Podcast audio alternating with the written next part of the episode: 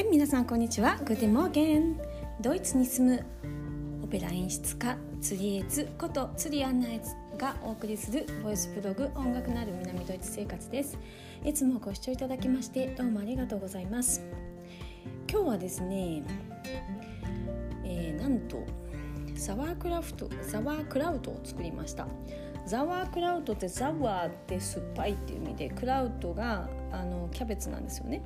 で「酢キャベツ」とか言って日本語で訳されると思うんですけど実は酢が入ってません。ドイツはこのザワークラウトとあのソーセージとかザワークラウトと肉料理みたいな感じでですねザワークラウトすっごいよく食べるんですよ。でこれもう本当と結構常備野菜なんですけど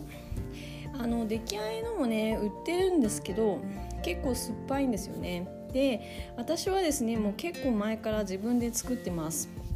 自分で作るとねすごい美味しいんですよね。酸っぱさが調整できる。これね酢が入ってないでなんで酸っぱいのかっていうと発酵食品なんですね。で発酵ってことはじゃあこう味噌みたいになんかこう麹みたいなものを入れるのかっていうと全然そうじゃなくて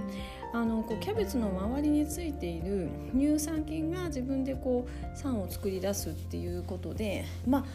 言っちゃ漬物みたいな感じ。でも漬物はあれですよね。あの日本はぬかとか入れますよね。だから全然ぬかも何も入ってない。本当に自然のあの葉っぱから取れたその乳酸菌だけで作ってある。まああの発酵食品なんですよね。でお塩ちょっと入れて。であとキュメルっていうね。あのちょっと香辛料入れたりなんかして、まあ、それなしでもねいいんですけど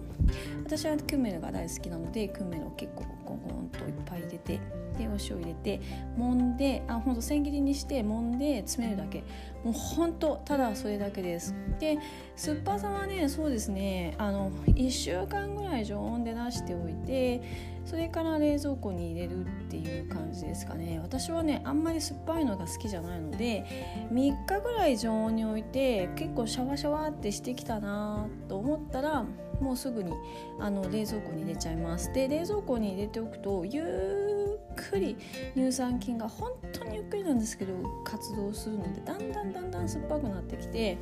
あの一度作るとね23ヶ月全然持つんですよ。で、えーと、少しその23ヶ月間だんだんだんだん味がこなれてきてなんかこう少しずつ酸っぱくなってむっちゃ美味しいっていう感じですね。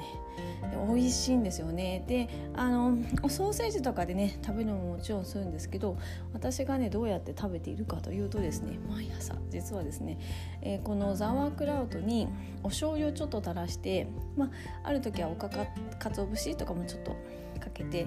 食べるっていう感じ。これがもうほんと美味しいんですよ。このザワークラウドと醤油あのね是非やってみていただきたい。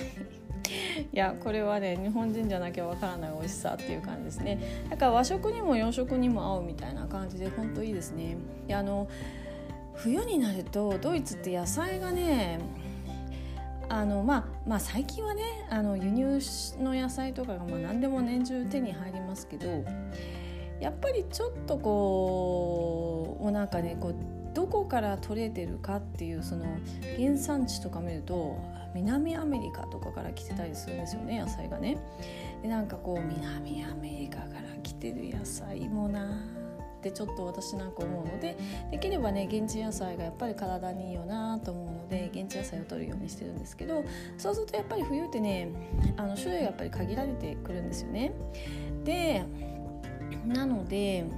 このキャベツのこのザワークラウドがねすっごい重宝しますあなんかちょっと急いでてあなんかちょっと野菜っていう時にねこうパッとこう冷蔵庫から出てきてあのビタミン C がすごい豊富らしいのであの本当にこう冬のね時期にビタミン C がこう欠乏しかしやすい時期にですねあのこのザワークラウドめっちゃいいっていう感じですね。作り方本当に簡単ですでこうよく揉んでとか言われるんですけどあのもう私なんかは本当にズボラなのであの台所に立つ時間をなるべく短くしたいと思っている人なので実はあの混ぜるマシンを持ってるんです。であの泡立てもできるしあのスライスもできるしミキサーにもなるっていうあの機械を一つ持ってるんですけどまずそれでスライサーでスライスを機械でバーッとしてでキャベツスライスできたら今度はあのえっ、ー、となんだろうあのパンの生地とかをこうこねるこねるやつ棒をね今度はそれにつけてで今度はこうこねるやつでえ塩入れて塩はですねキャベツの分量の2%キャベツの重さの2%分を入れます。今日はねすごい小玉と中玉ぐらいのキャベツで全部で1えーと、と1.8キロぐらいだったのかな。なのであの本当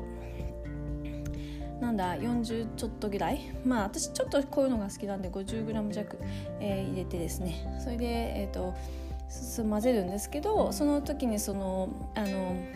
えー、とパンのね生地とかをこねるようなその棒を今度はその機械に刺して棒をこねるやつでグリグリグリグリグリグリグリとこう混ぜるんです。するとあの塩とねもがこう入ってるのでだんだんだんだん揉まれて水が出てきてしにゃってしていくんです。でしにゃってしてきたら瓶に詰める。で瓶に詰める時はちょっとこうお脂肪を用意してえっ、ー、とねこっちの人はこうもう本当にこう農家の人とかがもうなんかこう家族みんなで食べるとか売るとかいう時はですねもう大きな大樽に入れてゴンゴンゴンって詰めるんですけどまあ本当日本のねたくあんとか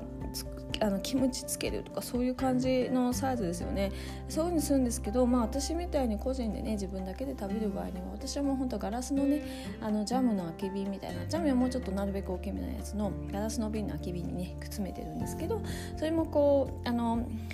私はごますりの棒を使ってですね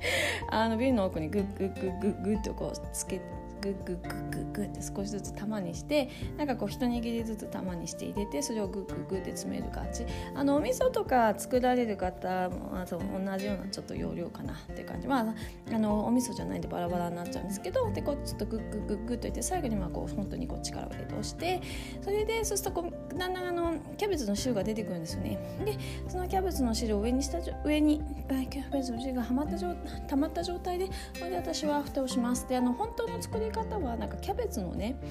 あの皮をね押し蓋にしてとかあのま、なんだろうなプラスチックとかでも気にならない方はラップをグッて下にして空気が入らないようにっていう風にあの書いてあったんですけど私がね経験した感じだとその押し蓋をすると今度ね押し蓋のところからカビ生えちゃうんですよね。なんで私はねあの全然押し蓋は入れてません。でその代わりその詰める時にグッグッグッってこう棒でしっかり詰めて下の方にこうキャベツが水の上の方に水が浮く感じにして、まあ、キャベツがねあの空気上には出ない状態にしてで、まあ、3日ぐらいした状態でもすぐに冷蔵庫入れちゃうのでカビる前にねもう冷蔵庫に入れちゃうようにしてます。大体3日ぐらい経ってくるとですねまずはそのちょっと発酵始まると水がこう空気あの瓶いっぱいいっぱいにその入ってると結構こうバーってちょっとあの蓋から溢れてきちゃうので、まあ、それで下にね受け皿をちょっと用意してあのでその水が守れてもいいようにしてある程度ね下一回また蓋開けてそれでも冷蔵庫に入れるみたいな感じにするとねあの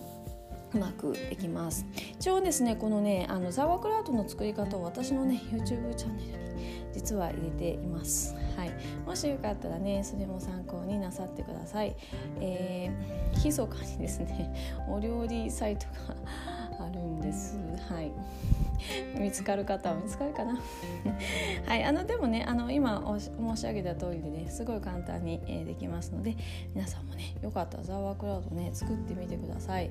うん、あの新鮮なキャベツじゃなくてもねちょっとしにゃってしたキャベツでもほんと全然大丈夫です。水いっぱいどうせ出てきちゃうのでね。はいうん。で長く作れるしあの本当体にいい発酵食品なのでいいんじゃないかなと思います。ということで今日は、えー、ザワークラウトの作り方でした。ではまた皆さんアフィダゼンチュース。